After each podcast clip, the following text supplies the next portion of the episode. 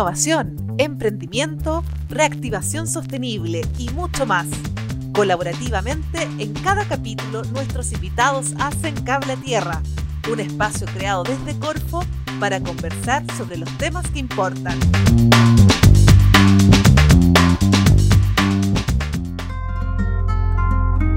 ¿Son el cambio climático y sus efectos el único responsable de la escasez hídrica en Chile?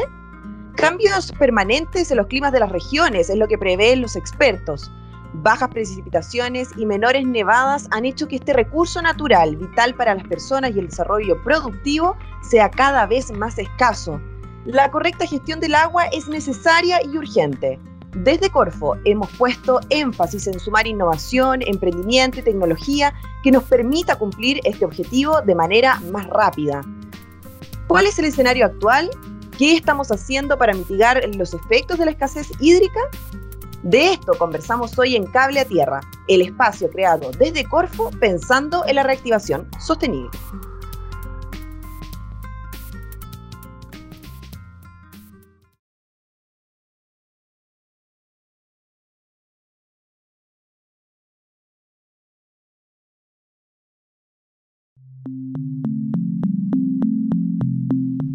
Hoy, en una nueva edición de nuestro ciclo de podcast, conversamos sobre escasez hídrica en el marco de una reactivación sostenible. Una mesa nacional del agua, problemas sociales derivados de la falta de este recurso y una agricultura resentida, por lo que es hoy una realidad. Chile es uno de los 30 países del mundo con mayor estrés hídrico, con proyecciones complejas para el 2040. Se une hoy a Cable a Tierra el agrónomo, doctorado, académico de la Universidad de La Serena y director del consorcio Centro Tecnológico Quitay Anco, Pablo Álvarez. Hola Pablo, bienvenido. Hola Paula, ¿cómo estás? Muy bien, gracias. Y también presentamos a nuestra otra invitada, la ingeniero agrónomo, directora de programas tecnológicos de la Gerencia de Capacidades Tecnológicas, Macarena Aljaro. Hola Maca. Hola Paula, por acá. Eh, gracias por la invitación.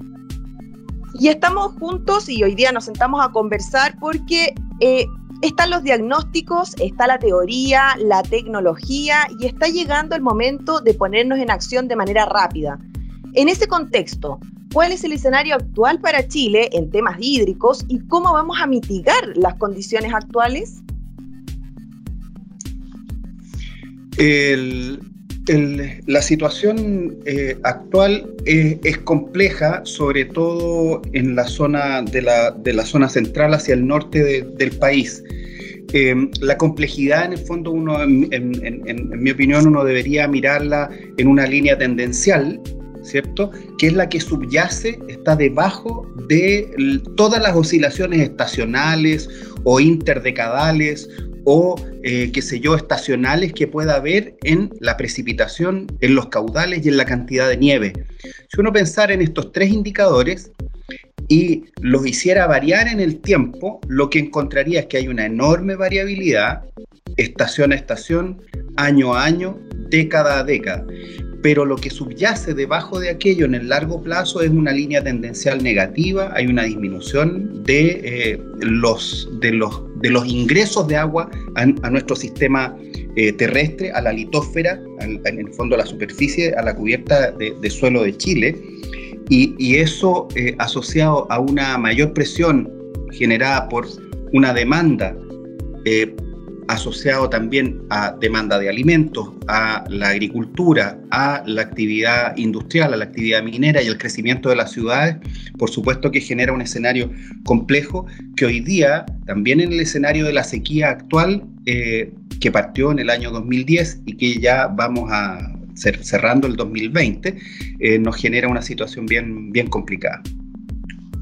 En, en ese sentido, bueno, de quizás agregar que mm, todos estos desafíos que plantea Pablo eh, eh, son tremendas oportunidades también.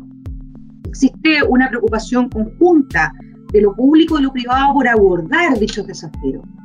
Ha habido eh, un, un, trabajo mancomunado a través de diagnósticos y estudios que sientan una muy buena base de información y de alternativas para poder ir abordando eh, precisamente los temas de escasez hídrica.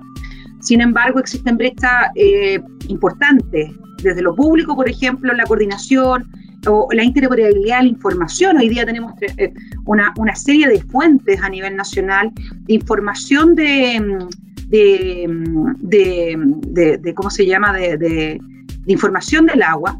Eh, y que no conversan entre ellas, o bien no convergen en un mismo sistema. Y también desde lo privado, en lo que se refiere al desarrollo de tecnologías para la gestión hídrica. Hoy día las tecnologías que se pueden estar utilizando, si bien pueden haber algunas de punta, no son masivas. En este contexto hay que tomar acciones, creo, concretas para abordar esta y otras brechas y que obviamente se puedan cerrar a través de la generación eh, del conocimiento, ¿no? Eh, cuando hablamos de conocimiento, que hablamos de tecnología, y condiciones que permitan también una adecuada gestión del recurso.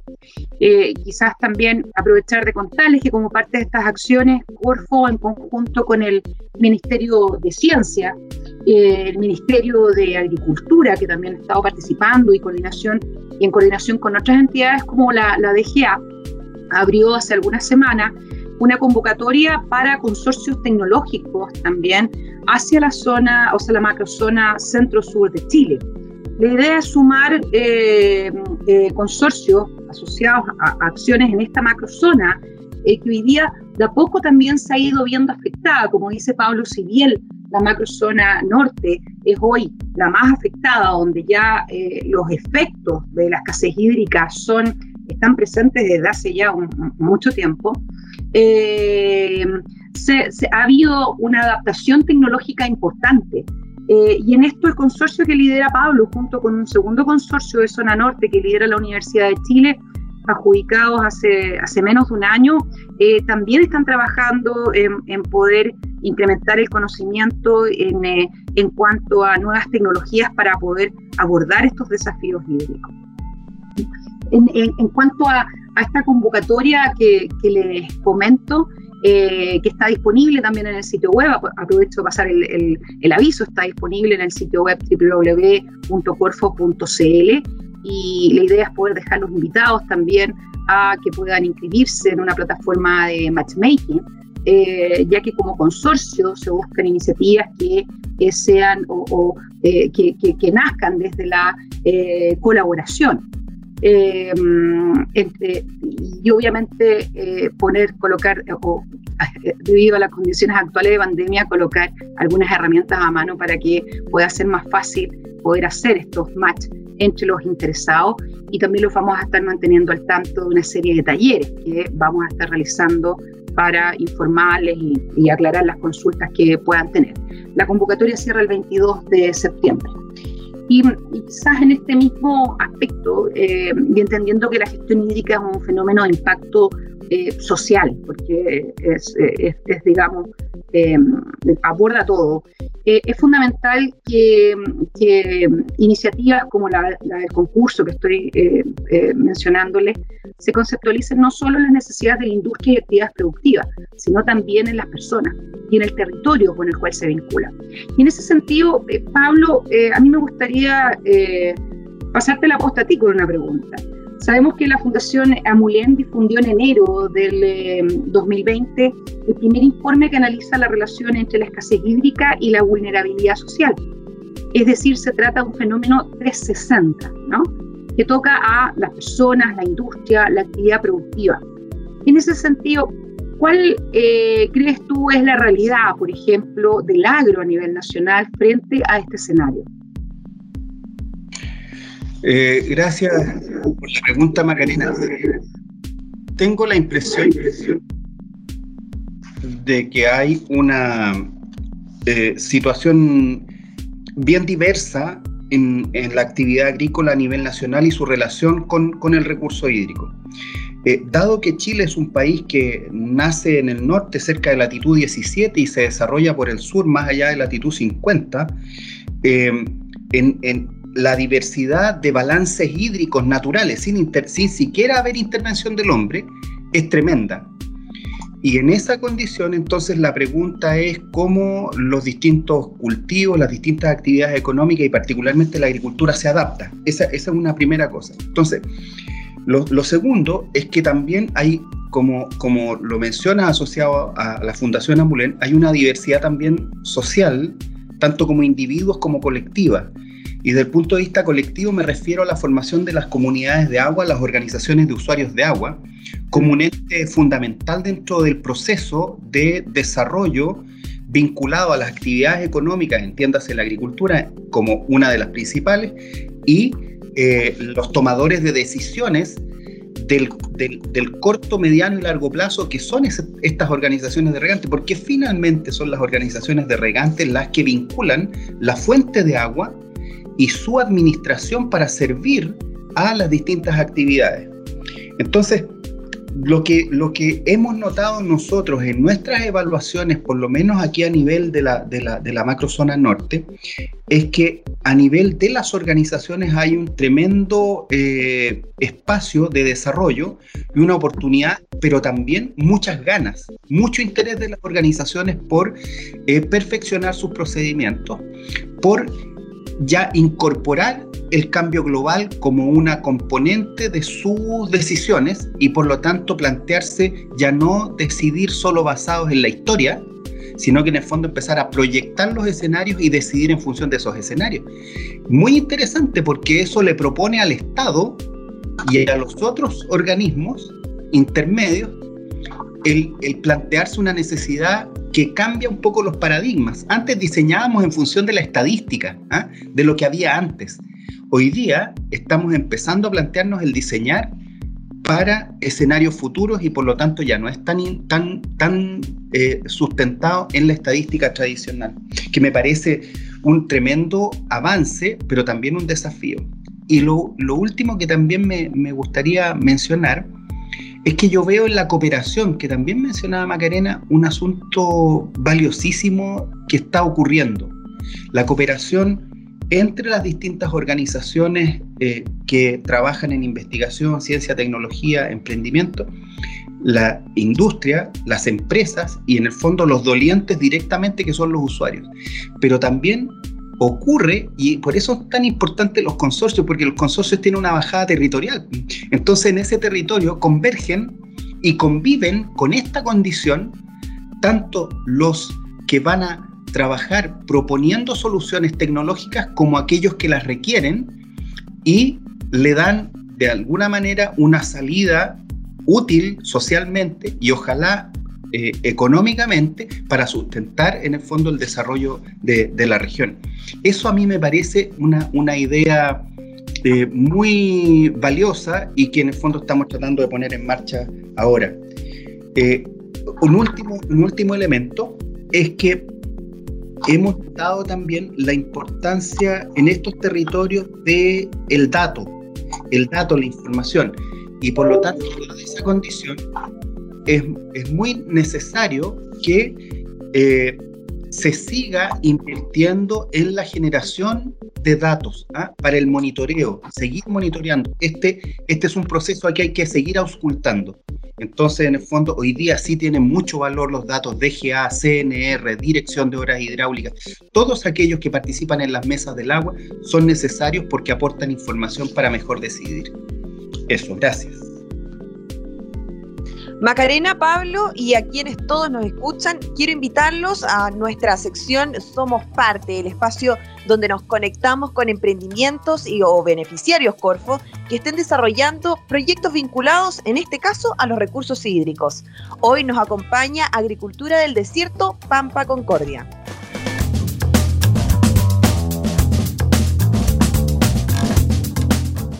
Somos 80 familias de pequeños agricultores, muy diversos de formación, pero con un grado asociativo importante.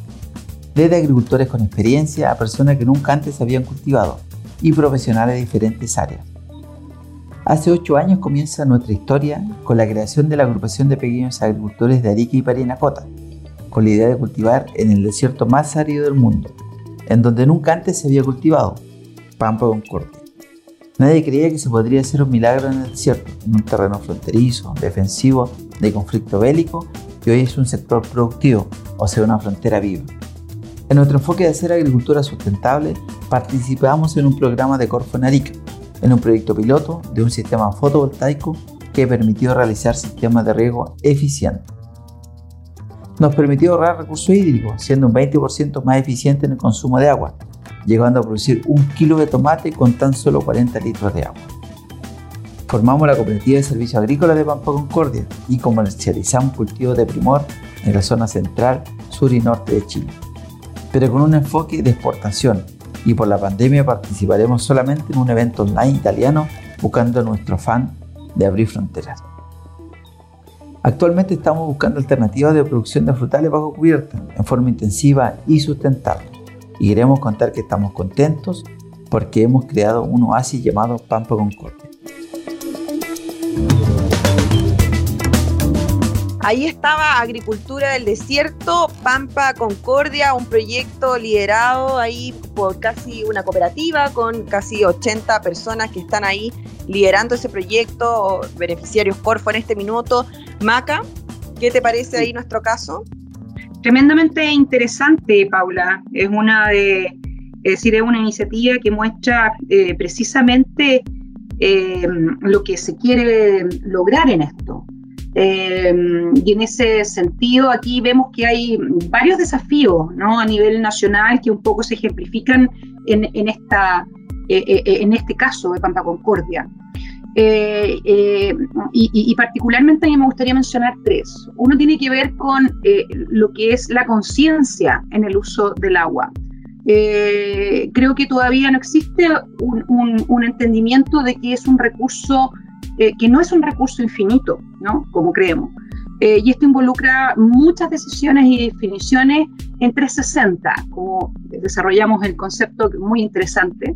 Eh, y en este mismo concepto decir que hay muchas definiciones y decisiones que hay que tomar, tanto desde lo privado como desde lo público.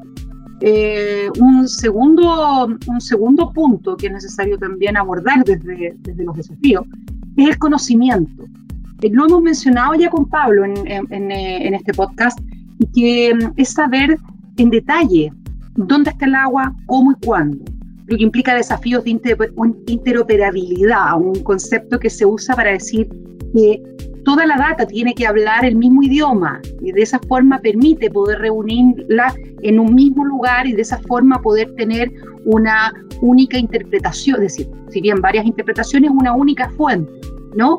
y de esa forma poder tener, eh, y que también eh, eh, menciona Pablo que lo, lo, dijo, una data que ya, más que, bueno, la data de la estadística histórica, es una data en línea de qué es lo que está pasando.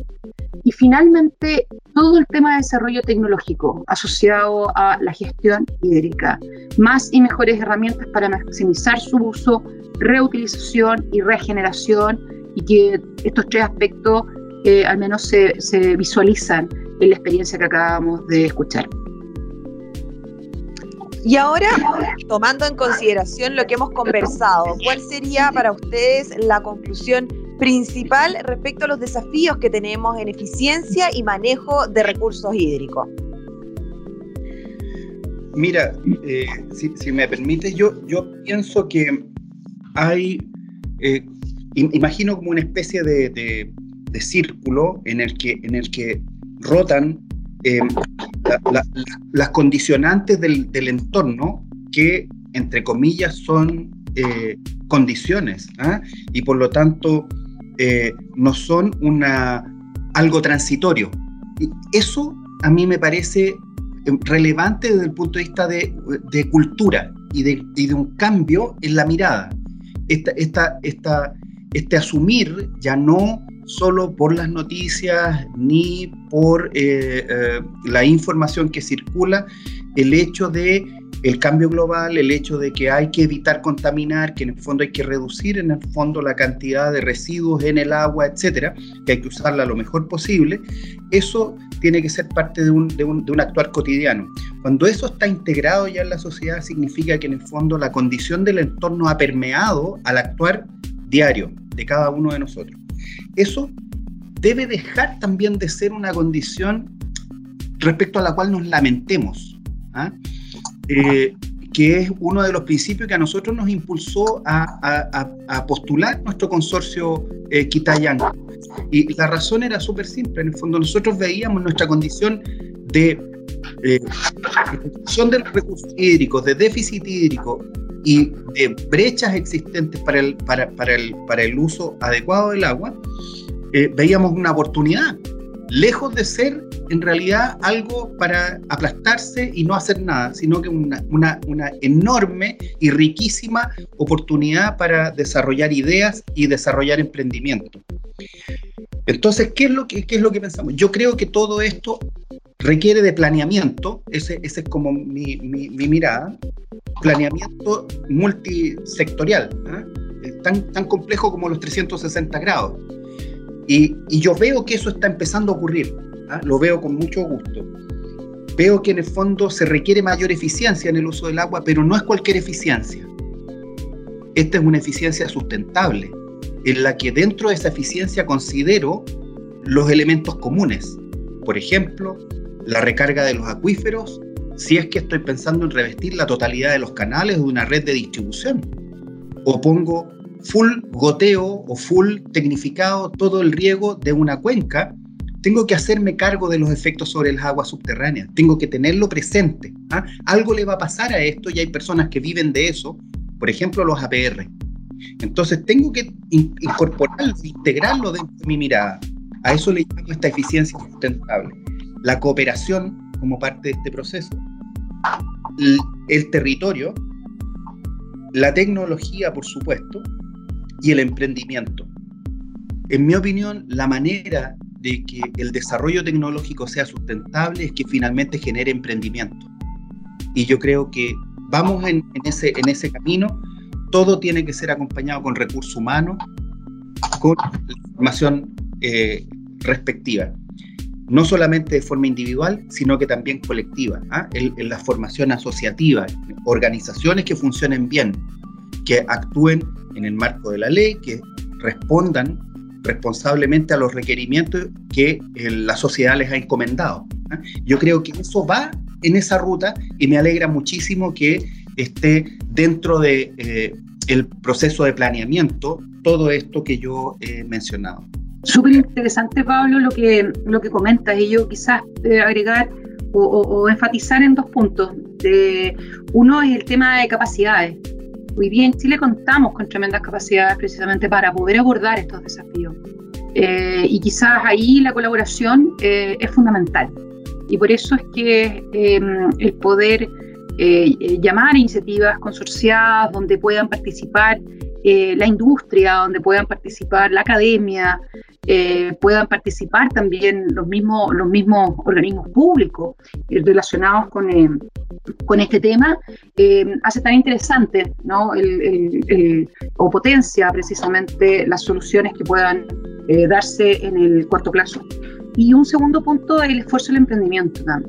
Hay, hay que reconocer que hay un esfuerzo en una red importante de especialistas, de emprendedores, de startups, que están aportando hoy día con tecnologías de punta. Y sin embargo, aún es muy acotado para la masa eh, empresarial que podría precisamente verse beneficiada con una adecuada gestión hídrica. Conversamos eh, en un nuevo capítulo de Cable a Tierra con el director del Consorcio Tecnológico Quitayanco, Pablo Álvarez, y con la directora de los programas tecnológicos de la Gerencia de Capacidades Tecnológicas, Macarena Aljaro de Corfo. Agradecidos del espacio, de su tiempo, a quienes nos escuchan por el otro lado de sus audífonos, también invitarlos a seguirnos en sus redes sociales, en Twitter, arroba Corfo, en Instagram, arroba Corfo Chile y obviamente síganos a través de nuestro LinkedIn. Comenten, súmense y los esperamos en la próxima.